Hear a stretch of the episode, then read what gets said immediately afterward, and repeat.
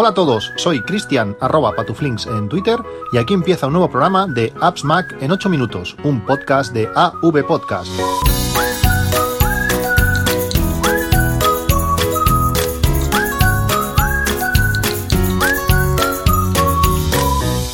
Hola a todos, 17 de febrero de 2020. Justo antes de empezar a grabar este, este podcast, hacía mucho tiempo que tenía en seguimiento, bueno, tengo en seguimiento muchísimos eh, artículos de, diversa índole. Y desde hace bastante tiempo tenía en seguimiento una, una de las luces, eh, luces ambiente de, de, Philips. Es como media, media esfera, que lo que permite es tenerla pues en un rinconcito de, la casa, en, en, el comedor, en, bueno, en algún sitio, y mmm, podemos controlarla con nuestro sistema uh, Hue, desde HomeKit, de, desde Alexa, desde cualquier sitio, podemos controlar esta luz y crear ambientes. Es una luz que, como digo, hace mucho tiempo que tenía en seguimiento, y ahora, justo antes de empezar a, a grabar el podcast, he visto, me ha llegado una notificación de que está a mínimo histórico. Si os interesa este tipo de luces y tenéis algún rincón de la casa que queréis eh, darle un toque de luz eh, concreto en algún momento determinado, pues puede ser interesante. Esta luz ambiente de Philips, como digo, eh, a precio mínimo histórico está ahora mismo a 48,55. Eh, su precio normal es bastante más, más elevado. Si os interesa, como digo, podéis echar un ojo. Tenéis el enlace en las notas de, del podcast. Eh, preparando el viaje a, a, Nueva York de los próximos meses, eh, aún queda bastante, bastante tiempo he estado mirando diferentes eh, artilugios, diferentes cosas de, tecnología que me pueden ser útiles. Ha habido una, cosa que estuve viendo en, varios vídeos de, varios eh, youtubers que, que, que, lo probaban y hablaban de, ello, que es el Airfly. No sé si os suena, si habéis oído hablar de, este aparato, pero es algo muy interesante. El Airfly lo que nos permite es crear una conexión Bluetooth de algo que no tiene Bluetooth. Por ejemplo, para el avión, cuando vosotros vais con vuestros flamantes eh, iPods Pro a hacer un, vuelo en un avión y queréis ver una película, pues no podemos hacerlo porque lógicamente el avión, eh, o por lo menos los que yo he subido, eh, no tiene Bluetooth. No podemos utilizar los, nuestros altavoces, nuestros auriculares, perdón, en, en, un avión. Este, este AirFly lo que crea es eso, una conexión Bluetooth a cualquier cosa que tenga entrada eh, jack de 3,5 milímetros. Eh, nosotros enchufamos este Airfly a, a, al avión o a, no sé, a cualquier dispositivo que, que emita, que emita música o, voz o lo que sea, eh, que tenga esa conexión de jack de 3,5 milímetros. Por ejemplo, vamos a una, una excursión, nos dejan un, un audioguía eh, y nos dan unos auriculares guarros, pues con esto lo conectamos a esa audioguía y con nuestros AirPods, eh, AirPods Pro, podemos utilizar esa audioguía y utilizar nuestros AirPods de forma, de forma pues mucho más cómoda y lógicamente eh, mejor. Eh, hay varios modelos, varios sabores, varios gustos de este Airfly. Eh, cada salto de versión son 5 euros de diferencia. Tenemos el Airfly Classic, que tiene un precio de 44,99 44, ¿Qué es eso? Simplemente el cacharrito, lo conectamos por el jack de 3,5 milímetros y ya, y ya lo tenemos. Eh, tiene una duración de batería de unas 6 horas, eh, es fácil de sincronizar. Eh, he visto, aunque bueno, ha habido gente en los comentarios de, de Amazon, por ejemplo, que le ha dado problema en principio no tiene, no tiene más historia, lo, conectas, lo vinculas y ya está. Luego tenemos el Airfly Duo, este son 5 euros más, como digo, 49,99, que esto lo que permite es lo mismo que el Airfly Classic, pero eh, para dos conexiones, es decir, nosotros podemos conectar esa audio guía, eh, el Airfly a esa audio guía y, y utilizar dos personas, pues una única audio guía, si nos hacen pagar, pues nos vamos a ahorrar eh, pues el dinero de, de, uno, de una audio, audio guía, o podemos estar viendo los dos, eh, dos personas en el avión, pues la misma película, utilizando cada cada uno de nuestros AirPods eh, diferentes, pues bueno, podemos eso, eh, compartir una eh, toma de auriculares con dos auriculares Bluetooth. Eh, Airfly Duo, como digo, 5 euros más que la versión Classic. Luego ya tenemos la, el Airfly Pro, este ya es mejor. Este ya permite eh, conectar también eh, dos eh, auriculares Bluetooth, además tiene una duración de batería de 16 horas, permite enviar audio y recibir. Si tuviésemos una fuente de audio Bluetooth, podríamos conectarlo a un altavoz y también emitiría. Realmente este es el bueno, este es el que, el que he comprado yo, realmente funciona muy bien, es muy chiquitito, te viene con una especie de conector que lo, lo transforma en una especie de llavero, que lo podemos colocar para que no se nos pierda por nuestra mochila. Realmente está muy bien y este vale pues 5 euros más, 54,99. Eh, va muy bien, es fácil, le das al botón de sincronización de los AirPods y, se vincula, eh, funciona de una manera muy sencilla, muy chulo, está muy bien. Y luego ya tenemos el Airfly USB-C, que es eh, pues lo mismo que el Airfly Pro, con las mismas 16 horas de batería, las mismas características, pero la conexión en vez de ser de jack de 3,5 milímetros, pues en este caso es USB-C. Podríamos hacer pues que nuestro iPad, eh, bueno, conectarlo por USB-C a nuestro iPad y así conectar los AirPods. Pero cosa que para mí no tiene demasiado eh, sentido. Eh, a menos que no sea un, dispositivo de iOS, con iOS podemos directamente conectar con el Bluetooth del iPad y además permite conectar más de, una altavoz. No sé, no se me ocurre, pues bueno, no sé, quizás otro, otro tipo de móvil o, algo que, transmita el sonido por USB-C. Para mí no tiene demasiado sentido y además es bastante más caro. 64,99. Es una cosa interesante, si vais a viajar, mm, puede ser útil pues para entre varias personas poder escuchar eh, audio de, fuentes que, de sonido que no tienen conexión Bluetooth. Bueno, vamos al tema de, del que quiero hablar eh, estos días. He estado probando, pues, eh, bueno, probando, ordenando todas mis fotografías. Os he hablado muchas veces de, de, cómo la importancia que le doy yo a las, a las fotos. Las tengo puestas en un montón de sitios para tener copias de seguridad, pero sobre todo eh, todo, bueno, iOS, eh, fotos de, iOS y, de, y, de, Mac es donde están, donde están catalogadas, donde están organizadas, donde están, eh, bueno, todas, todas bien puestas para conseguir ese objetivo que tengo siempre, encontrar cualquier fotografía en menos de 20 segundos. la gente alucina cuando hablas de cualquier cosa o te hablan de cualquier cosa y en nada, en segundos, tienes la fotografía, ¿estás hablando de esto? De esto? Ah, ostras. Pues claro, es súper interesante cuando haces fotografías, cuando la gente te habla de cosas y te, se ponen tres minutos a buscar una foto, pues es que no tiene sentido. Cuando ya te van a enseñar esa fotografía, o ya te has ido, porque muchas veces te encuentras a alguien en la calle, ostras, no sé qué, pum, y mira la foto. Si tienes que esperarte allí o, ya se ha acabado, se ha pasado la conversación, para mí, pues no, no tiene sentido. Y si no puedes enseñar esa foto, para esa foto no, no existe. Una foto que tienes en un disco duro por ahí, esa foto no la vas a poder enseñar, no se va a dar la ocasión de poder enseñarla eh, nunca. Realmente es, es una pena. ¿Cómo?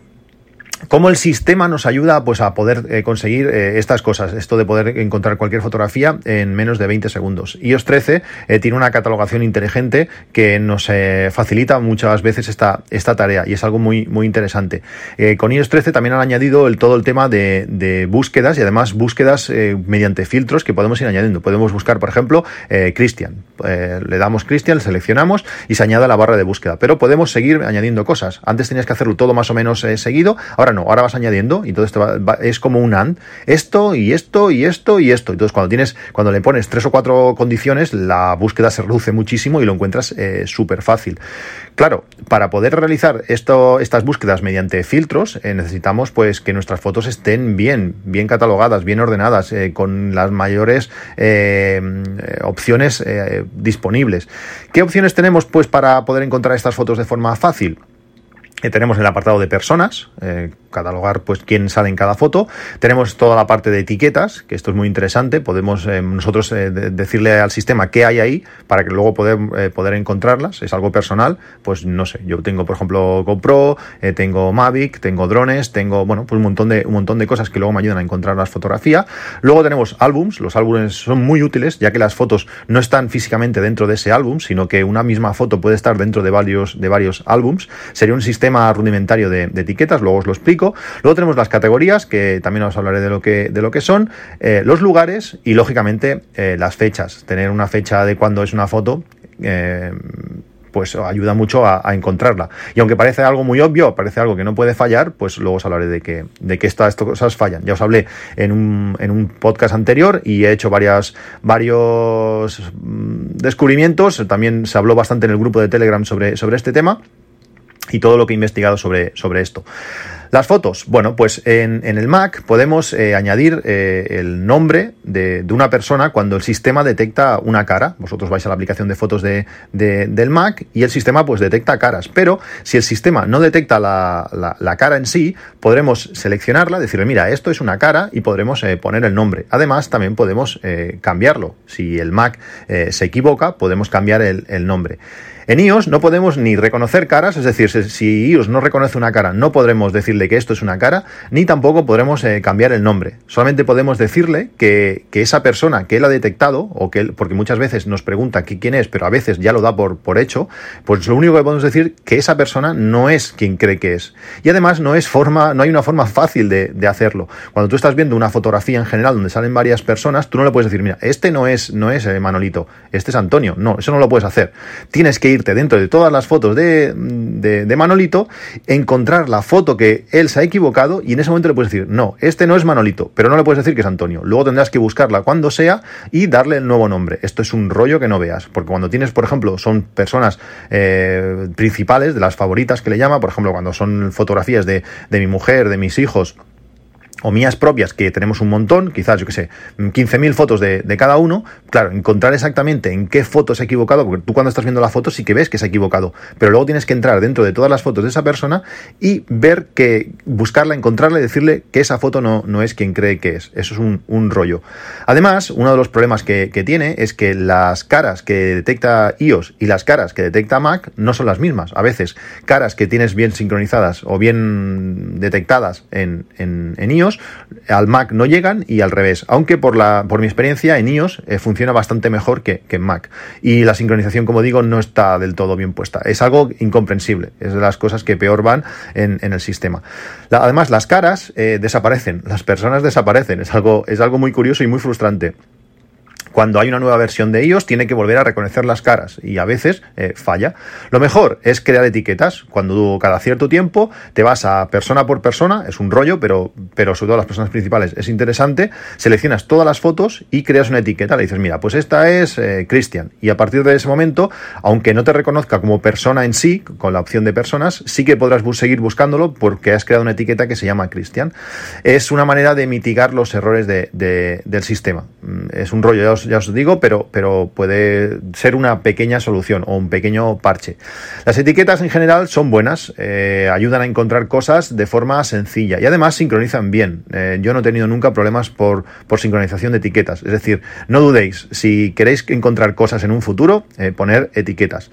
¿Cuál es el problema? Que no se pueden crear etiquetas en iOS. No se pueden. Llevamos cuántas versiones de, de, de iOS con fotos, cuántas, no sé, muchas, ellos 13, no sé desde qué versión de, ellos las fotos son algo principal, o prioritario, pero no podemos crear etiquetas en iOS, ni con, de forma nativa ni con aplicaciones de terceros. El sistema no expone las etiquetas, podemos buscar, pero no podemos eh, añadir nuevas.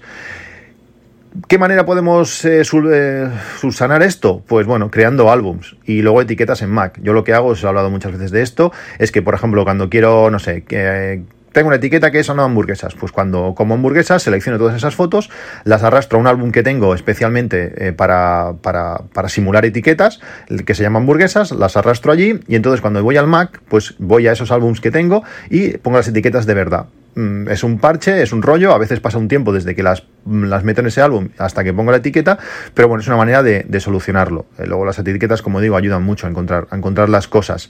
En, en, Mac, pues sí, sí podemos escribir etiquetas, es el único, es el único sitio y es una forma sencilla, seleccionamos la fotografía le damos a, información de esas fotos y allí podemos eh, eh, marcar las etiquetas. Es la manera que, la manera que tenemos para, para, hacerlo.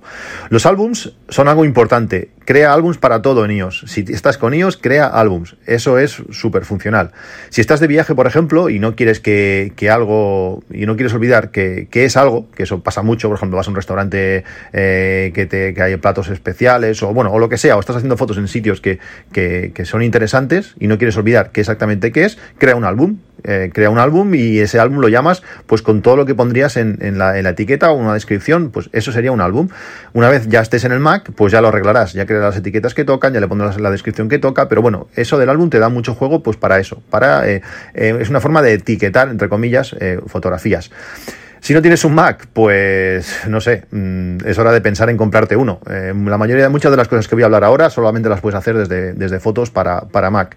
Si Mm, quieres, le das mucha importancia a las fotos. Si no tienes un Mac, no sé si búscate otro sistema o muchas cosas no las vas a poder eh, hacer. Es una lástima. A ver si iOS 14 pues, nos echa una mano en estas, en estas cosas. Categorías, el siguiente punto que os hablaba, las categorías. Las categorías es muy chulo y nos ayuda a hacer a, buscar muchas cosas. Además, nos facilita eh, pues muchas búsquedas, ya que no, no, requiere intervención humana, no requiere nuestra intervención. Son pues lo que, lo que el Machine Learning reconoce. No podemos hacer nada sobre ello, no podemos influir en estas, en lo que en estas categorías, pero eh, el sistema ha aprendido mucho, eh, reconoce cosas muy variadas. Podemos poner, por ejemplo, comida, podemos poner sushi, podemos poner, estos días estamos, estuvimos ayer buscando carnaval, a ver de qué iban los niños disfrazados. Puedes poner, por ejemplo, perros, eh, no sé, gatos, coches, fechas. hay muchas cosas que podemos hacer em, búsquedas filtrando por, por todas estas eh, categorías y eh, bueno mm, pues por ejemplo, no sé, ponemos carnaval perros y nos van a aparecer pues eh, perros que haya encontrado disfrazados o algo así. Realmente está, está muy bien. Y además me gusta mucho que ante la duda eh, lo añade. Es decir, tú pones eh, ramen, pero hay cosas que no son ramen, pero te las pone. No es aquello si duda un poco te los quitan o no. O sea, vas a encontrar cosas que no son la categoría que tú quieres, pero eso hace que puedas encontrar cualquier foto. Eh, pones coches y aparece, no sé, pues un cochecito, vale, puede ser que el cochecito no es un coche, pero no ante la duda te elimina esa foto, que luego eso te haría no, no encontrarla. Está, está muy bien. Eh, luego el siguiente, el segundo, el siguiente punto importante eh, es, la geolocalización, eh, los lugares. Una foto con, con geolocalización es una foto que podremos encontrar fácil, pronto, en cuanto pongamos a buscar. Si sabemos más o menos dónde fue tomada, eso nos va a ayudar mucho. O podemos centrar el, pues la búsqueda en, una forma, de una forma rápida. hay un álbum en, el sistema, en, iOS, por ejemplo, que se llama Lugares, y ahí pues podremos un mapa y podemos ver las fotos en diferentes diferentes posiciones. Si estamos de viaje, lógicamente la, geolocalización, geolocalización es todo. Eh, si, por ejemplo, no sé, Nueva York, la otra vez que estuve, rápidamente te vas a Nueva York, haces tú en la zona que estabas y vas a encontrar esa foto eh, súper rápido. Pero cuando son en lugares comunes, eh, por ejemplo, si hago búsquedas en Reus, pues lógicamente como siempre estoy en Reus, pues encontrar eh, exactamente una foto buscando o por la zona de Reus, pues se, complica bastante. Pero de todas maneras, tener información GPS en una fotografía es muy, muy importante. Y em, para mí es una batalla continua eh, conseguir que todas mis fotos tengan información GPS. Y aunque parezca mentira, no todas las cámaras tienen GPS y aún teniéndolo, muchas veces falla. Eh, tú tienes, tiras diferentes fotos y luego ves que algunas no tienen información GPS, pues porque, porque el sistema no, por ejemplo, el iPhone aún no, ha tenido tiempo, hemos disparado la foto demasiado tiempo, eh, demasiado pronto y, el, y iOS no ha, conseguido obtener una información de GPS real, o a veces también pasa que, la ubicación no es buena, si estamos en interiores sobre todo, pues puede ser que la fotografía te la marque como varios cientos de metros eh, bueno, lejos de donde la fotografía se, se ha tomado.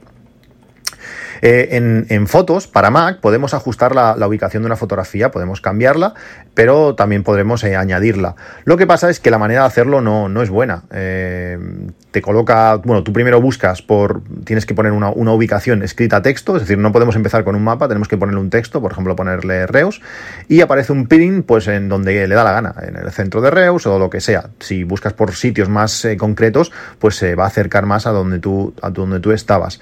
Muchas veces cuesta eh, mover ese pin. Cuando tú lo acabas de poner, el, la mano, bueno, tú pones el ratón encima y aparece una mano para coger ese pin, pero ese pin no se mueve. Necesita un tiempo para buscar información relacionada con donde, donde se ha colocado un rollo. A veces no puedes coger ese pin y no lo puedes colocar exactamente donde quieres. Aparte, va como refrescando el mapa y se va quitando. Es, es bastante, bastante molesto. Colocar varias fotos es, es un rollo que no, que no veas. Además, el mapa donde, donde se está colocando ese pin es un mapa dibujado, no es eh, fotografía por satélite. Por tanto, si donde estamos eh, o donde hemos hecho la foto no es en una ciudad, es algo un poco en medio del campo, pues va a ser muy difícil colocarlo, porque va a ser una mancha blanca donde no vamos a saber dónde colocar ese pin. Si estás viendo la, si tú pudieses ver la fotografía por satélite, pues te podrías, eh, pues bueno, podrías ver el camino por donde has pasado, podrías ver un árbol, podrías ver una masía, podrías ver diferentes cosas y colocar donde toca. Mm, en, en Mac eso no, no lo podemos hacer, no, porque no podemos ver dónde estamos poniendo el, el pin. En Mac tenemos la suerte de contar con aplicaciones como por ejemplo Houdageo. Eh, os he hablado muchas veces de, esta aplicación, os dejo el enlace en las notas del podcast. Eh, Houdageo nos, ayuda. Podremos crear, por ejemplo, rutas con, GPS externos y juntarlos con, las fotografías. Eh, por ejemplo, si estamos disparando con una cámara reflex que no tiene, no tiene información GPS, pues podemos eh, crear una ruta con, el iPhone, exportar esa ruta a Houdageo y entonces mediante la hora él va a juntar pues la posición donde estabas a tal hora con la fotografía y esa información se le añade a la foto y esa foto ya quedará geolocalizada para, para siempre. Es muy, muy interesante. Además, como puedes ver un mapa real con, información eh, de satélite, pues vas a poder colocar las fotografías en el punto que, toca de forma muy, muy precisa. En iOS, pues el sistema, otra cosa más, no nos permite geoposicionar una foto. Una foto que no tiene información GPS, en iOS no podemos eh, añadírsela. No se puede. De forma nativa, por lo menos, no se puede. Para esto tenemos eh, Hash Fotos. Os he hablado muchas veces también de esta aplicación porque, porque me encanta. Además de mostrarnos las fotografías de forma distinta y en las previsualizaciones podemos ver hasta en qué álbums está y todo, está genial. Pues sí que nos permite eh, crear una, una, ubicación, definirle una ubicación de forma también muy precisa, mediante fotografía satelital, por lotes, por, bueno, por un montón de cosas. Realmente está, está muy bien. Además, podemos copiar las fotos de, de otras. lo típico, hacemos una foto que no tiene información GPS porque la hemos realizado con la cámara reflex, pero un minuto antes habíamos, realizado una foto con el, con el iPhone que sí que tiene esa información, pues con un Hatch Photos podemos coger la información GPS de la foto del iPhone y pegársela a la de la cámara reflex. Y entonces ya esa foto quedará geolocalizada, podemos moverla más o menos, porque a veces estamos en el campo, definir exactamente dónde estábamos pues no es tan fácil, mientras que si tenemos una información de dónde estábamos un minuto antes, pues la cosa ayuda bastante, o la, o la volvemos o la colocamos en ese mismo punto, igual a veces tampoco viene de 200 metros, si estamos en, un campo, como, digo. Pues con, con Hatch Photos podemos hacer todo esto podemos hacerlo copiando de unas a otras por lotes por una manera muy, muy, muy sencillo. Lo más fácil, eh, bueno, pues es crear un, álbum inteligente en, en Hash Photos, que, esto sí que lo, sí que lo tiene, con la, con la condición, con la condición de este álbum inteligente eh, que sea sin localización. Es un álbum que yo tengo creado y periódicamente, pues con, en Todoist tengo añadida esta tarea, voy mirando este álbum y voy añadiendo localización a las fotos que, no la tengan. Eh, realmente sorprende la cantidad de fotos que van apareciendo en, este álbum. A veces con el iPhone vas disparando varias fotos y hay una de toda la serie que no, que no tiene, pues porque en ese momento, como digo, has encendido el teléfono y has hecho la foto muy rápido y no ha dado tiempo o, lo que sea. Pues aquí vas a poder hacerlo. Esto nos va a ayudar después a encontrar la foto, porque una de las cosas que me pasa mucho es que, por ejemplo, cuando vas a Nueva York, tú buscas eh, fotografías, eh, te vas y pones Nueva York y empiezas a buscar, ves un montón de fotos de Nueva York y resulta que, ostras, pues estuvimos comiendo en un sitio y la foto no está. Claro, es que esa foto exactamente no tiene GPS. Si no, se lo has, si no, si no lo has añadido y, busca, y buscas por ubicación, hay fotos que no van a aparecer en esa búsqueda y te vas a volver un poco, un poco loco. Por eso es interesante, pues eh, eso, ir añadiéndole GPS a, a todas las, las fotos. ¿Qué más? Bueno, la fecha. La fecha es algo, bueno, es algo en principio, como digo, muy sencillo porque siempre vas a tener una fecha y una hora real y que no debería dar, no, no debería dar problemas, pero eso no siempre es, es así. Debemos tener siempre la fecha y la hora correcta. Eh, siempre se ha hablado cuando vas a otro sitio que cambies la fecha de la cámara y todo, y todo eso, pero hay que tener sobre todo cuidado con cámaras que no sean conectadas. Eh, con los teléfonos móviles pues no debería ser un problema, pero con cámara reflex, por ejemplo, puede ser algo, algo complicado. La cosa sobre todo se complica si viajamos al extranjero. Si estamos en nuestro país de, origen, puede ser que la cámara tenga la hora mal por lo que sea, sobre todo pues el cambio de horario de, verano o invierno, pero cuando bajamos, viajamos al extranjero, donde cambia la zona horaria, la cosa se complica y, mucho.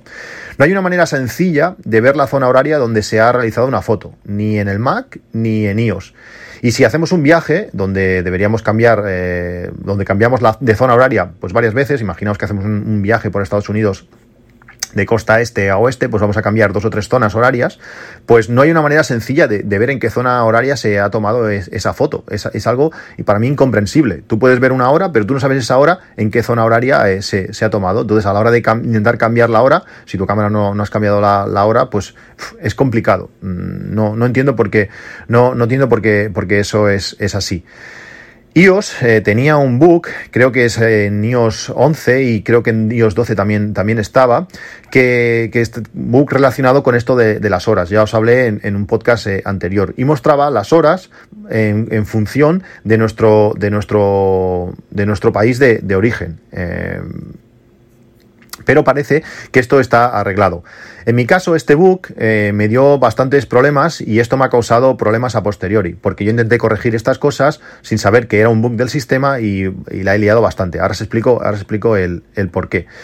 Em, si además eh, tienes la hora, la hora cambiada y una zona eh, horaria errónea, entonces haces una mezcla de errores, que esto fue lo que me, lo que me pasó.